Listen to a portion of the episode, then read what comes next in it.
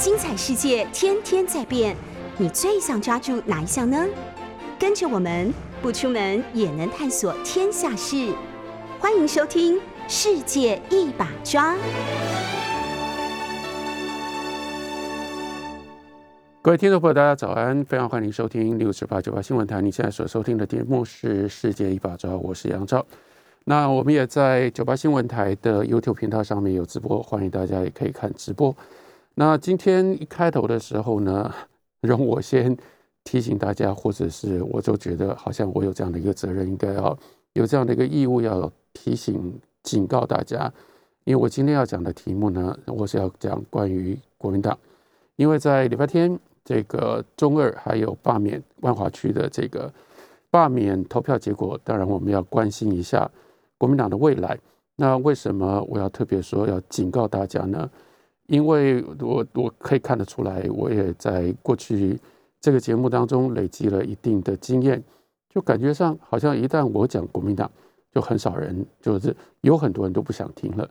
那这当然有一部分，应该说绝大部分是我自己的责任，是我自己的问题。不过呢，换另外一个角度来看，也就反映出来，现在大家对国民党这个题材在台湾真的很不受欢迎。所以一部分，这也是我谢责之说了。也就是说，并不是因为我讲国民党，啊我讲的很烂，所以大家只要听到杨兆来讲国民党呢，就纷纷的把这个这个机器给关掉，然后就不听了。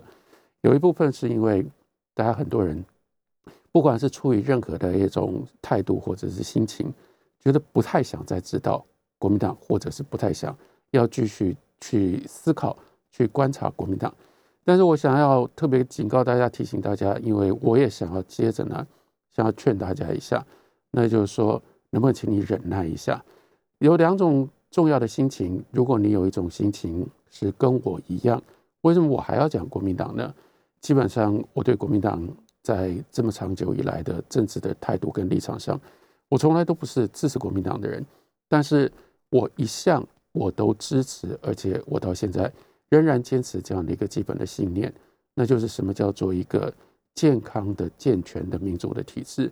我相信台湾需要一个健康健全的民主体制，从威权走到民主，我太清楚这中间的变化。即使是今天，还有一些人会怀念当年的威权，我绝对不可能这样做，因为我知道在威权的情况底下，那样的一种，有人认为说它非常的安全，它非常的稳定。他非常，他没有那么多的动，他没有那么多的这个这个呃狗屁倒灶的事情，但是呢，背后付出了太高太高的代价。那种没有自由的情况底下，台湾绝对不可能好。所以民主自由对台湾非常非常重要。那要有要有健全的民主可以保障我们的多元跟自由的话，你非得要反对党，一个这是没有办法的事情。当一个党他。拥有太大的权利，这个很大的权利，其中有一部分是所谓预期的权利。预期的权利，我也一再的告诉大家，为什么无知之幕那么样的重要？因为只有在无知之幕后面，我们不晓得一个政党他在握有权力，他在定定制度，他在定定法令的时候，他不知道将来到底在这个定定了这个法律之后，这个法令将来他会在哪一边？这个时候，他会订定尽可能公平的法令，这对于台湾，对于这样的一个国家体制的健全健康，这才是有，这才是有道理，这才是好的。所以，一个执政党，一个执政者拥有太大的权利，其中一种很可怕的权利，那就是他预期他可以永远执政。当他预期他可以好，不用说永远执政，因为永远执政是现在基本上已经是民进党党内的一个。越来越主流的一种想法，就是四顾茫茫。哎呀，我的敌人在哪里？国民党是我的敌人吗？看起来国民党哎还有能力在那个三 Q，然后呢把陈柏伟给罢免了。哎，国民党好像还有一些实力，那你就挑激起了民进党一点点的斗志。你如果挑激起民进党一点点的斗志，接下来就在中二选区，然后呢还有这个，因为陈柏伟被罢免成功了嘛？所以这边林昌佐也要被罢免，所以接下来呢，就动员去维护这个林昌佐。那你看，从公投投票，从公投这个这个从公投的投票，接下来又连续中二跟林昌佐罢免，哎呀，民进党这个时候上，我们又搞错了，怎么搞错了呢？国民党不是个对手啊，我还以为说，哎呀，国民党这个时候又快要威胁我们了，没有，国民党问题太大了，所以在这样的一个情形底下，你就助长了民进党最可怕的这样的一个心态，这个心态那就是看起来我们会一直不断的执政下去，现在看不出来，找不到有任何的因素可能会影响我们继续维持这种执政的地位，那在这样的情形底下，这样的一个党，它必然是傲慢的。这样的一个党，这甚至不是牵涉到说，哎呀，你的这个主政者，你要不要喊出谦卑再谦卑的这个口号？你要不要认真的看待自己谦卑再谦卑的这样的一种这个要求的态度？就是这不是一个主观。就算我说退一百步讲，就算真的有这样的一个领导者，他真的有这样的一种修养，他如果说，哎呦，作为一个主政者，我有过大这么大的权利，我就是应该要很谦卑。也没有用，因为你这个党上上下下，大家所有人的这个心态，那就是权力是我们的，权力没有任何人可以可以威胁我们，没有任何一个人退可以对我们产生有效的在政治权力上面的政治地位上面的威胁。那这个时候，党上上下下，就算他的领导人试图要贯彻，我还不要讲说，我讲说最理想的情况底下，我我讲的不是现实。就算他的领导者想要用这种方式贯彻谦卑的态度，都做不到，因为党内大家有这样一种长期执政的预期，甚至心里面已经开始在想永远执政。永远执政意思是说，我今天握有的权利，我就会一直握有，我只有可能扩张我的权利，我必须去想象有一天这个权利被人家拿走。你这个时候你怎么可能会谦卑？你这个时候甚至不要说是谦卑，你这个时候你怎么可能？会小心的看待，小心的运用你的权利。没有反对党，没有有效的反对党，这是一件非常非常可怕的事情。而什么叫做有效的反对党？那就是并不值得说，哎呀，这个反对党呢，他们要能够批判执政党，他们要能够这个质疑执政党的政策，他们要提出跟执政党不一样的政策等等。有效的称职的反对党，最简单的一件事情。那就是他有执政的希望，那就是至少在这个社会上，应该说由里到外，也就是内在他们自己本身要有一种希望，也拥有这样的一种野心，同时有这样的一种计划，朝向执政之路。另外一件事情，这也不能是只是单纯内在的一种主观的想、主观的想象，或者是主观的预期，它当然还有客观的条件。这个客观的条件，也就是他在社会上面，在民意当中，有够多的人相信这是一个可以执政的党，有够多的人相信，有够多的人是这个党作为未来执政投票的时候另外一个选项，可能的选项。在这两个条件配合底下，我们会有一个有效的执政党，有效的执政党，他就会，他才，他我们会有一个有效的反对党，有效的反对党，这个时候他才有可能。逼着执政党谦卑，逼着执政党小心谨慎，逼着执政党合法，逼着执政党在各种不同的做法的时候向民意负责，这才叫做有效的，或者这才叫这才是和这才是一个健康的民主政政治体制才能够产生民主政治体制的一个最大的作用，那就是维护。我们每一个人，不管我们是谁，不管我们想要做什么样的事情，不管我抱持什么样的信念，不管我讲什么话，或者我用什么样方式讲话，在这样的一个多元的社会里，我有我相对的空间做我自己，这才是一个好的社会。这种社会在这种不一样的成员的互动当中所形成，这才是让每一个人都能够安居乐业的好的环境。我相信这个，因为我相信这个，所以长期以来。这个我到底支持哪一个党不重要，我希望能够说服大家的是，我们还是要来关心。那我们要在什么样的情况底下，可以今天可以出现一个足可以挑战、足可以抑制民进党现在觉得自己可以长期执政，甚至朝向永远执政的这样的一个野心或这样的一个想象？我们需要有一个怎么样才能够让我刚刚所说的这样的一个反对党，它能够出现，它能够成立？那还有第二件事情，如果大家我试图用这种方式说服我们来听一下，我们来关心一下国民党，那就是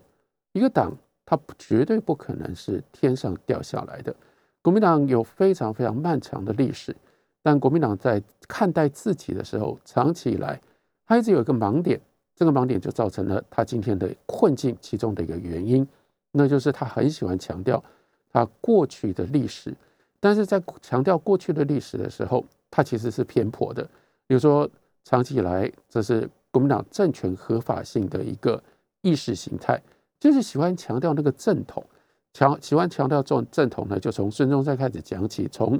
兴中会开始讲起，从同盟会开始讲起，然后动不动呢，就这个呃抬出国民党有这个从一八九五年，所以到现在一百多年的历史，然后呢讲的就是北伐啦、抗战啦。讲的都是这些历史，然后这些历史当然也许也会延续到，比如说在台湾的经济建设啦等等，然后到蒋经国。可是这样来建立国民党的过去，或者是用这种方式来塑造国民党的自我的认知跟理解，这绝对是偏颇的。现在当下当前，对于国民党最重要的一件事情，包括为什么 为什么我们需要关心国民党？国民党真的需要去说服人家的，就不再是你的这些历史。但是在这件事情上，国民党从来没有建立过好的整理，从来没有建立过有效的论述，那就是国民党跟台湾这个社会的关系，或者是说国民党的台湾社会渊源在台湾社会所产生的作用。让我再说一次，党不可能是天上掉下来，党呢是从地上长出来的。什么意思？叫做党是从地上长出来的。你就是要有你自己特别的方式，你能够聚拢这一群人，这一群人给予你透过选票、透过透过民意、透过选票给你支持，你才成了一个像样的党。你有了这样的一个党，你在这个社会上面你有这样的一个根基，你才有机会让你的党可以不断的茁壮。是靠着这些社会的基础，让你变成一个什么样的党？所以我们要了解国民党是，所以国民党自我认知。如果他真的要是一个称职的像样的一个党，他必须要认真的去分析、去认识我现在在台湾社会我的基础到底在哪里。这件事情，国民党好像从来没有人把它当做认真的当做一件事。但是你如果不做这件事情，国民党不可能联系到我前面的那个关怀，国民党就不可能做一个称职的反对党。我们像这个提。这个过去的例子，过去的例子，其实国民党现在真的应该做，真的可以做。那我也希望国民党至少在他的领导人，或者是对国民党还有这样寄托希望。我寄托的希望是国民党作为一个有效的反对党，我希望国民党认真的去做一件事情，那就是了解你的敌人，然后呢，学习你的敌人，向你的敌人学习。例如说。民进党在台湾的社会，在他们这个作为党外，甚至连基本的这样的一个这个像样的正式的组织，都在那个时候威权的压迫底下没有办法成立的、没有办法形成的情况底下，人家是如何一步一步的崛起，然后从党外到民进党，从一个百分之三十的选票，顶多只有百分之三十选票的这样的一个弱势的一个反对党，到后来取得了政权。到现在变成长期执政的台湾的最大党，台湾的几乎是唯一有资格让在很多人的心目当中，唯一有资格、唯一有智慧、唯一有资格、唯一有机会执政的执政党，他到底是怎么走过来的？比如说很关键的一件事情，国民党现在是不是也可以去做？那就是当年在《大学》杂志，《大学》杂志那是整个党外集结其中的一个关键的阶段。那是到《美丽岛》杂志崛起之前的前面一段，反正那前面一段，他就培养了当时在民进党，后来在党外到民进党非常重要的中间的这一群。当然，所谓中间那一群，当时他们也不过才二十几岁、三十岁。可是，例如说那个时候，以许新良、张俊宏作为主导，他们做了一件，以当时的资源来说，其实他们不可能做得太好。但这个概念后来就贯穿了党外到民进党，也是我希望今天国民党能够很认真的那学着去做的一件事情，那就叫做台湾社会力分析。台湾社会力分析，你到底可不可以在那样的一个意念底下，你至少从你自己的政治主张跟你自己的政治利益的角度，你去对于今天台湾社会到底是一个什么样的 composition？台湾到底是如何组成这样的一个社会？在这社会当中，有一些什么样的社会力，有一些什么样的社会因素，有一些什么样的社会意向，有一些什么样社会的态度？国民党可不可以？就我不管你用任何的形式，这应该是你在今天要能够这个呃卷土重来，你要能够证明你跟你对于台湾社会的认知跟了解，还有能够找到一个不是出于自己随便的想象。更不是出于谁比较有能力可以耍嘴皮，然后呢，看看谁讲话讲的比较大声，然后呢，谁比较有天马行空的这种想象，或者是谁制造出比较响亮的口号，这些都没有用的。在过去这几年已经被证明的非常非常清楚，那就是用这种方式去主导一个党的走向，主导党的路线，它是没有用的。那什么东西是有用？你可不可以就？老老实实的、扎扎实实的，用半年的时间，用一年的时间，哎，你还是一个党嘛？那人家当年他不过就是一本杂志，不过就是这几个年轻人，不过就是抱持着这样的一种年轻人的热情，人家也可以。大家今天回头去看，一九七零年代初初期，在遭遇到了退出联合国到保钓这样一个社会骚动的情况底下，而且接下来。非常清楚的就是面临了蒋介石年纪太大，他要把他的权力接班交给蒋经国，这样非常非常关键的历史的时刻，就这么几个年轻人，就一本就一本杂志，就一个杂志社，他就能够做出一个当时真的是轰动，而且造成很大的震撼的台湾社会力分析。你今天做一个党，你做不到这件事情吗？你花半年的时间，你好好的去把台湾社会力分析做出来。把台湾社会力分析做出来了之后，你国民党你才有一个基础，你不要在那里自己。国民党为什么那么容易内斗？国民党内斗，当然有一部分现在是正因为没有执政权，正因为没有资源，所以没有一个共主，然后没有人说话算话，没有人可以说了就算数。那这是一个因，这是一个原因，但还得还有另外一个原因。国民党为什么那么容易分裂？因为国民党没有这种思考力。这个思考力也就意味着，大家当你在考虑任何的事情的时候，你没有一个最根本的事实，还有我们可以称之为叫做理论路线，它的基本的导向，到底国民党应该走什么样的路？为什么国民党应该走这样的路？不只是说你要提出国民党的路线，未来国民党的路线到底是什么？哎，你提出来这些东西要有根据嘛？这个为什么韩国瑜在曾经掀起这样的一个风云之后，他会那么样快速的没落，一直到今天，韩国瑜跟韩粉还是搞不清楚。那就是说，你自己可以出于这样的一种纯粹的热情，然后呢，你自己可以单纯只是用这种说话的话术，用说话能这个长袖善舞，然后呢，这个可可以说的，可以说的头头是道。可以说出别人听起来很快乐、很爽的这种方式来吸引听众，可是光是靠这个，你不可能真正形成一个集体的行动。尤其是这个集体的行动，它要针对的不是这些信徒，那就很像宗教团体一样。你如果所有的这些话都只对信徒来说，不管这些信徒他的团体有多大，他的凝聚力有多高。一个这样的一个宗教团体，它不可能发挥全面的社会的效果。你要发挥全面的社会效果，你要你要到一定的程度，你要扩张你的这个团体跟你的影响力。你要有一套道理，你要能够说得出道理，然后呢，你要能够有这样的道理作为根据，你还要像是拥有吸引够多的有热情的人，愿意依照这个道理。因为这样，他们才会讲的是同样的话嘛。依照这个道理去争取选民，去说服选民，那要有一个非常强烈的一种说服的冲动，你把这些道理要讲给选民听。国民党现在根本没有道理。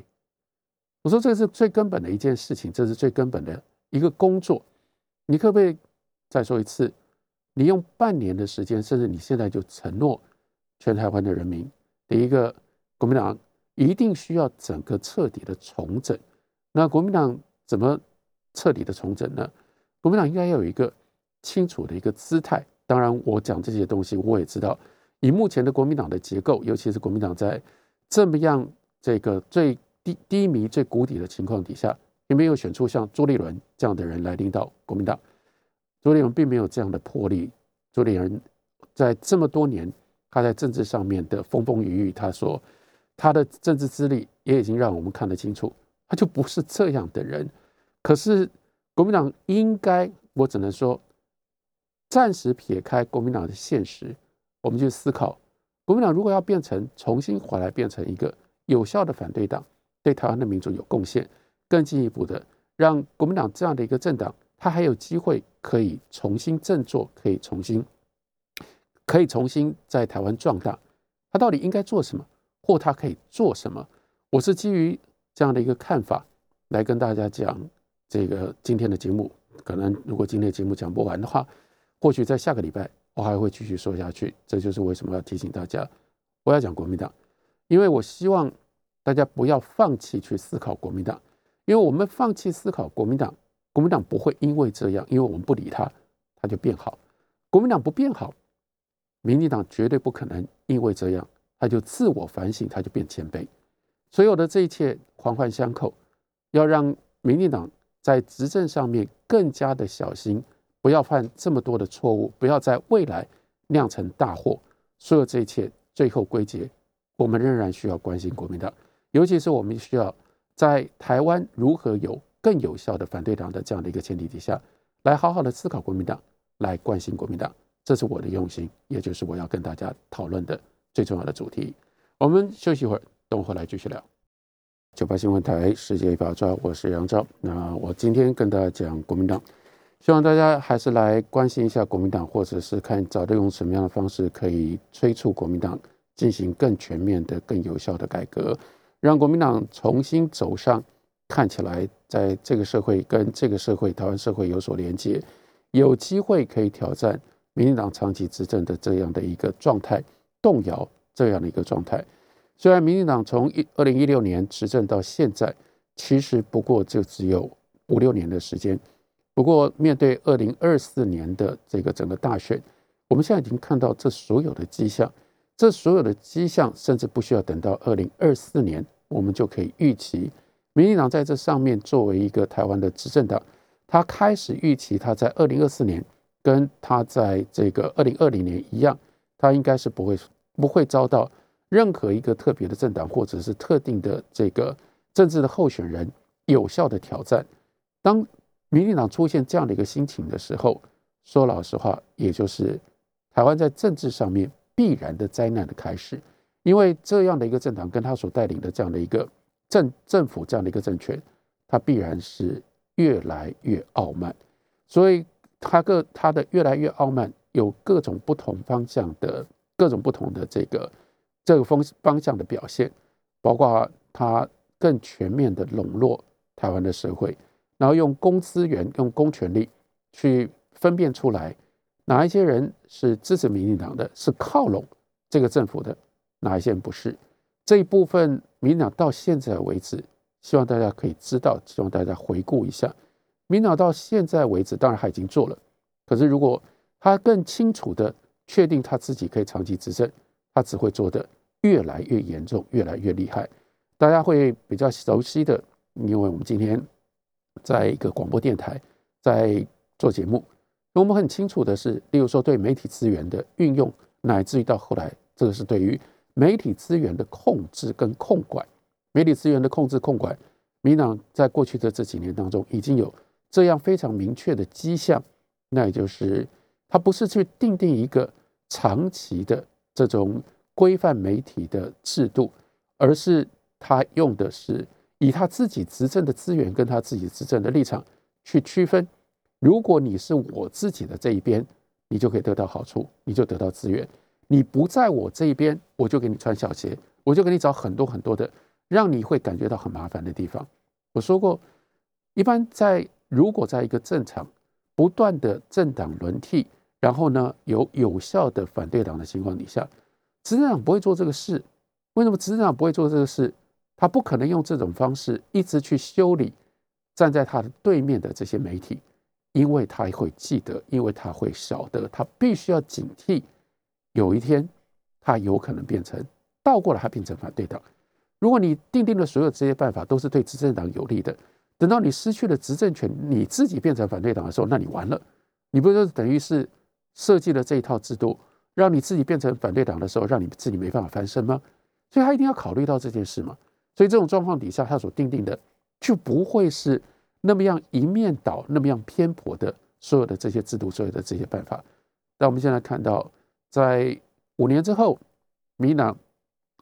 五六年在这个时间的过程当中，民党明明确确的，他就是朝这个方向走了。我说，在媒体资源的运用上，这个是如何分配资源，接下来如何进行管制，其实相当程度上面，他已经完全不需要避讳，他都是以你的媒体立场跟我，跟我作为一个执政者，跟我的政策。跟我的态度，乃至于跟我的人际关系，你到底是属于我这边的，还是你不属于我那里？你属于我这边有一种做法，你不属于我这边，我有我对付你的方法。这样的私心跟这样的做法，我们如果也就是国民党继续这样的无能跟无力下去，以及一再的显现出来自己没有办法在社会的连接上，在争取选在争取选票上。在民意的营造上面，能够挑战民进党的话，民进党这方面没有任何人可以阻挡，他必然在客观上面，他必然变本加厉。那大家可能不是那么熟悉，但我比较熟悉的另外一个领域，例如说在文化的领域，现在这个也这个问题真的是非常非常严重。那今天台湾让我用比较这个严厉一点的语言来说的话，我所看到的。台湾现在在文化领域里面有三种人，一种是文化人，一种是文化商人，但是现在呢，最最为趾高气扬的，在文化界呢能见度最高的，那叫做文化包商。文化商人跟文化包商有什么不一样的地方？文化商人呢，他们脑袋里面有很多的商业，对他们来讲，比如说文化、文化、文化的内容。那文化的创意，包括呢文化上面，在文化在文化的各种不同的活动以及所产生的作品当中，它的深度、它的意义、它的原创性，对他们讲都不重要。他们主要在意的，他们主要重要的票房、利益，然后呢，他们高度的商业化，所以他们就倒过来，一切都是以成败论英雄，能卖的就是好的东西。然后呢，你的。这个你的不管你是文学啦、艺术啦，在任何的方面，你再怎么样有道理，你做的再怎么精致、再怎么好啊，只要观众不买单，你卖不出去，你推销不出去，这就没有意义。这是文化商人的态度。文化商人态度其实当然相当程度上已经跟文化它的这个基本的立场跟它的基本的价值是抵触的。但现在更糟的是，比文化商人还要更嚣张的是文化包商。什么叫做文化包商？那就是出现了这一群人，他们是专门是去包政府的文化工程的，而且呢，因为正因为文化所需要的这个它的这个难度，那文化需要沉淀，需要积累，更进一步的是文化它跟社会之间的这种关系，因为它不是一个我刚刚讲。文化商人把它全部当做是一种商业的关系，但文化就不完全是商业的关系，所以有另外一部分，那就是政府会用以文化的名义，有各种不同的赞助案啦、资助案啦，然后有各种不同的活动。现在这些东西全部都挂文创的名字，挂上了文创的名字呢，所以就提供给这些文化包商有很多的机会，他们就专门是拿政府的公家的预算，然后呢，在这里面。一方面成就他自己的文化的形象，但另外一方面，当然他又可以得到很好的利益。然而，你大概也就可以了解，像这样的文化包商，那尤其是当他们的势力越来越大的情况底下，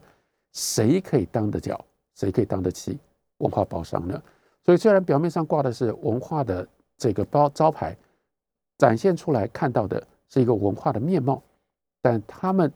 必然对于政府，必然对于民进党，没有任何一点点的，不要说没有任何一点点的批判性的可能。另外一部分，你会看到他们为了要拿到报案，为了要能够在这个过程当中，要能够分润这些利益，他们一定是就是摆出一副支持政府，然后所有的一切就是以民进党的政策作为他们所有一切文化表现的指标，以这种方式来经营他们自己的文化事业。这是这样的一个这样的一种情况，分配如何分配资源？我刚刚讲的只不过就是。在媒体方面，在文化方面，大家可以更进一步的去检验，在太多太多的方面，接下来所有政府资源，而政府在台湾，我们今天政府仍然控有这么庞大的资源，它仍然是资源最重要的一个分配者。当然，它在分配，但是它在分配上，它现在会越来越不受到监视，它越来越不需要去顾虑这中间的政治上面的这个呃政政治上面的正当性，因为他觉得。我反正二零二四年我一定会赢，二零二四年赢了之后，再往再放眼去看，就连到二零二八年，看起来我旁边的这个党，就是那个目前的第二大党，国民党只会继续的萎缩。如果这样的话，民进党的这样的气焰，这个气焰所烧起来的温度，就必然使得他的政策朝这个方向去倾斜。当民进党用这种方式去倾斜他的。资源分配的方法的时候，对台湾整体来说，这就是一个恶性循环。于是就有更多人在这种利益的引导跟诱惑底下，那就倾向于民进党，那就是这个巴结民进党，倒向民进党。反正那个西瓜这边西瓜越来越大，那你西瓜大到了一定的程度，当他完全不需要去考虑小西瓜的时候，这个大西瓜内部必然是藏污纳垢。我们的整个这个台湾的资源的分配被用这种方式运用之后，那个藏污纳垢已经产生了很多的无效率，一定有很多的浪费。这是长远我们这样看必然要发生的事情。它既然是必然要发生，我们能够不关心，我们能够不在现在，这不就是马奎斯的这个小说的这个重要的小说的篇名所给予我们的提醒吗？预知死亡即逝。为什么有些东西你明知道他要来，他却还是来了？所以你明知他要来，他却还是来了，也就意味着在这个过程当中，我们失职了。你已经知道这些坏的这样的一个风暴，这种不好的情况，如果你做事，他就必然要来。那如果这样，你却让等到这个时间到了二零二四年，等到甚至二零二六年，我们都看。我刚刚所讲的这个情况，真的就这样的形成了，这就是我们失职。我们为什么没有在更早的时候，当我已经预见它会发生这样的事情，我们就做？我们至少我们要努力的，试图去做一些真正对的事情。真正对的事情就是，我们应该要刺激，我们应该要期待，我们应该要要求国民党要做一个像样的反对党。当然，还有很多其他的可能性。可是这些其他可能性，在它的这个呃出现的频率或出现的可能性几率上，比如说能不能有机会成立让这个其他的党，像是柯文哲的台湾民众党，让民众党可以茁壮、可以兴起，或者是时代力量，他们可以可以扮演这样的角色，成为我刚刚所说的在台湾称职的反对党。那你看看现在台湾民众党的样子。当然就不要再讲时代力量了。你真的觉得有机会吗？这机会会比改革国民党或者让国民党脱胎换骨会来的容易吗？至少我不觉得。好，再下来，也许还有一种可能性，或许有人会会期待，那我们有没有可能让台湾出现第三党，让这个第三党能够取代国民党，变成了接下来变成第二大党，这个第二大党变成一个有效的反对党。当然，这不是不可能。还有人认为说，那是不是可以让或者我们可以看到或者我们预期，民党会不会分裂？民党分裂了之后呢，民党变成两个党，民党变成两个党，所以两个党彼此是互相竞争，而有了比较健康的台湾的政治环境，这些都不不是完全不可能，但这些它发生的几率恐怕都不是那么高吧。休息一会儿，回来继续聊。九八新闻台世界一把抓，我们在九八新闻台的 YouTube 频道也有直播，大家可以看直播。我是杨照。那讲到了台湾真的要如何能够产生一个现在有机会可以威胁、可以制衡民进党的反对党，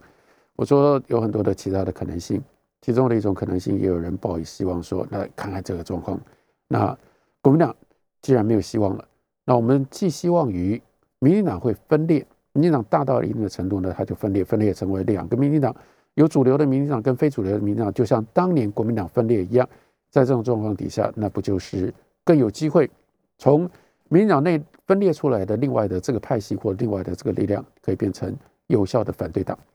那这个就很像当年我们在看到国民党来到台湾的时候，也才在国共内战当中，然后呢，甚至到后来。第二次世界大战结束，然后到后来到台湾，都曾经有人提过这样的、这样的、这样的，都有过这样的提议。这个提议就是让国民党的这个三青三青团能够独立出来，独立出来变成另外一个政党。这其实也就是国民党的这个分裂。那国民党的分裂呢？但是当时就有一个特别的主张，那就是并不是真的有党外有党。是形式上好像多了一个党，但是这两个党呢，都是以蒋介石作为总裁，那所以他国民党也没有真的分裂。但当然，那不可能在政治上面它有任何的效果。那但是我们可以用这样的一个历史的潜力回头推，为什么那个时代国民党不可能分裂，或国民党什么时候它才会分裂？国民党要分裂，国民党不会分裂，那是因为在当时的那样的一个状况。国民党它的资源还在膨胀当中，当国民党的资源还在膨胀当中，那它外在并没有一个这个足够可以去分享或者是去威胁它的政治资源的另外一个团体，这样的一个团体，这样的一个执政团体，这样的一个握有权力的团体，它不会分裂嘛？所以，民进党到目前为止，你要看到让民进党分裂这个动机、这个力量远远不够。因为他还一直不断的在扩张，在吸纳从台湾，不管是从选票，或者是政策，或者是资源上面，他仍然在扩张当中。而且他的扩张就是建立在他期待、他预期他自己可以一直不断的长期执政的这样的一个基础上。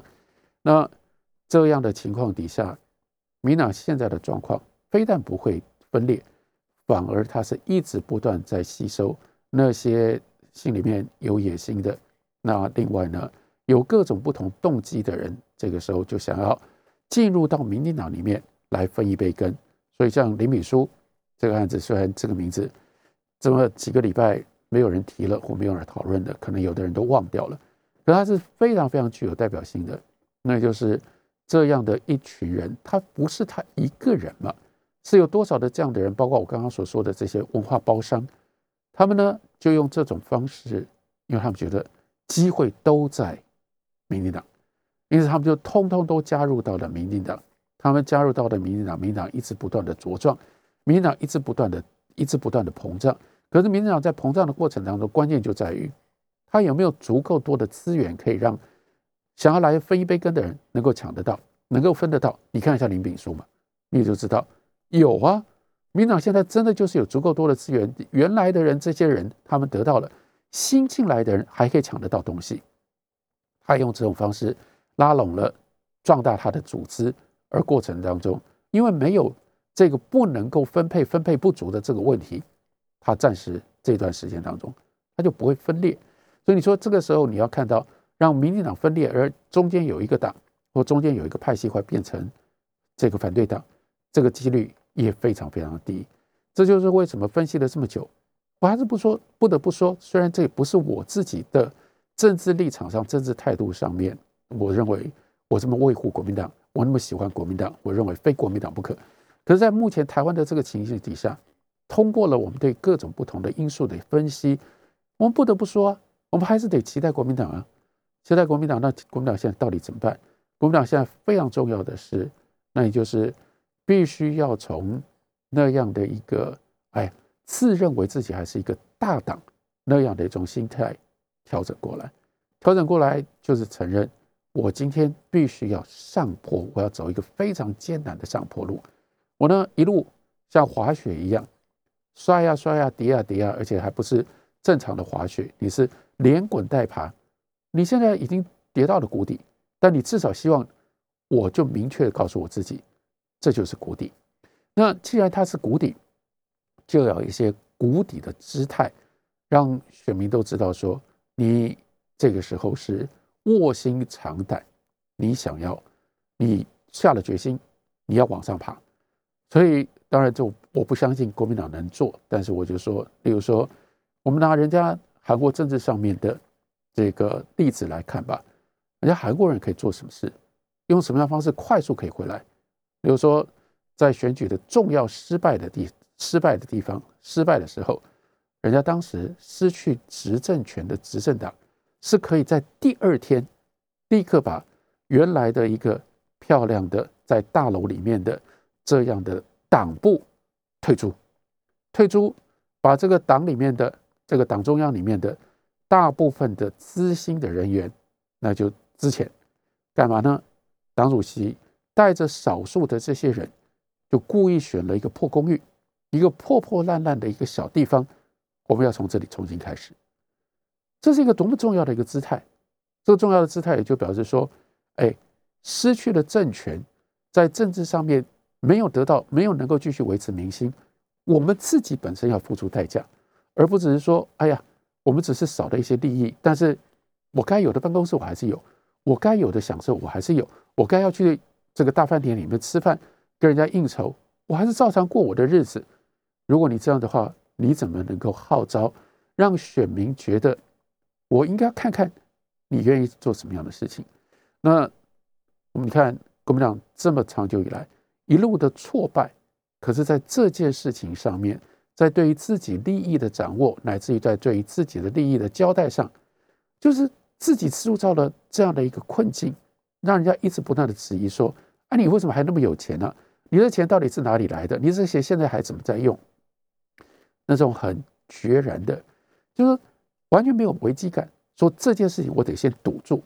那堵住其实也没有那么难嘛，你要有一个姿态，说这些东西我都不要了。国民党做不到这样的事情，做不到这样的事情。你至少现在可以思考，那你还有什么样方式可以象征性的让自己？我今天到了谷底，我希望选民都知道，我已经认知认，我已经认知，而且我已经这个非常明确的把我自己放到谷底，然后现在我找出一条往上爬的路。你再看，不要说韩国吧，那你说民进党，民进党过去就是有这样的一个传统啊，虽然这个传统不见得合理啊，可是这就是。民进党往上爬，在跟社会把钢筋这个跟这个社会把钢筋的过程当中，它是发生发挥过作用的。那就是民进党的党主席都很难当，不只是选举不容易选得上，等你选上了，只要遇到了选举，就是说你在党内通过的选举，你遇到了大选，遇到了社会，就是在对外的跟两党之间跟国民党竞争的选举上，如果你输了。或者是你预期没有达到预期的结果，几乎党主席都是要辞职的。那党主席辞职了之后，再重新有另外一番新的这个新的布局、新的局面才有可能产生。那更不要讲说像林义雄，那就是更奇怪的一个例子，连胜选党主席都辞职。那为什么胜选党主席要辞职呢？功成身退，所以这个时候换另外一批人来。朝在这个基础上去做新的努力，民党建立这样的一个惯例，建立这样的一个惯例，对于民进党内的这些政治人物，这是很大的压力。但是换另外一个角度来看，他就比较容易跟选民交代，不管是胜选，不管是败选，他都比较容易得到选民的支持，得到选民的信任。国民党完全没有这种形象，因为国民党不是这样的一种政治的文化。国民党既有的政治的文化。经过了这么久，你已经明明白白的应该更能够体会，是跟台湾的社会已经脱节了，所以你必须要有意识而且非常的戏剧性的仪式性的表示你告别这样的政治文化。那当然，另外一件事情，我刚才就提到了，快速作为一个结语，那就是你去重新跟台湾社会发生关系，你跟台湾社会重新建立起连结，其中至少一个可能的方式，那就是你认真的动员所有你能够运用的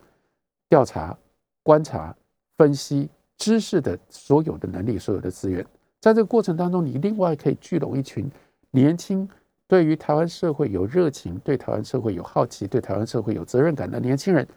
投注到你这里，然后你们来做完整的一份当前二零二二、二零二三年的台湾社会力分析。借由把这个台湾社会力分析做完了，你再来定定未来国民党要走的路线，这个时候你就比较大的说服力，而且在这个过程当中集思广益，就有更多人可以参与来思考这个问题，看到国民党，关心国民党。必须要更多的，尤其是年轻人看到国民党，关心国民党，国民党才有下一步，国民党才有未来的前途。感谢您的收听，我们下个礼拜同一时间再会。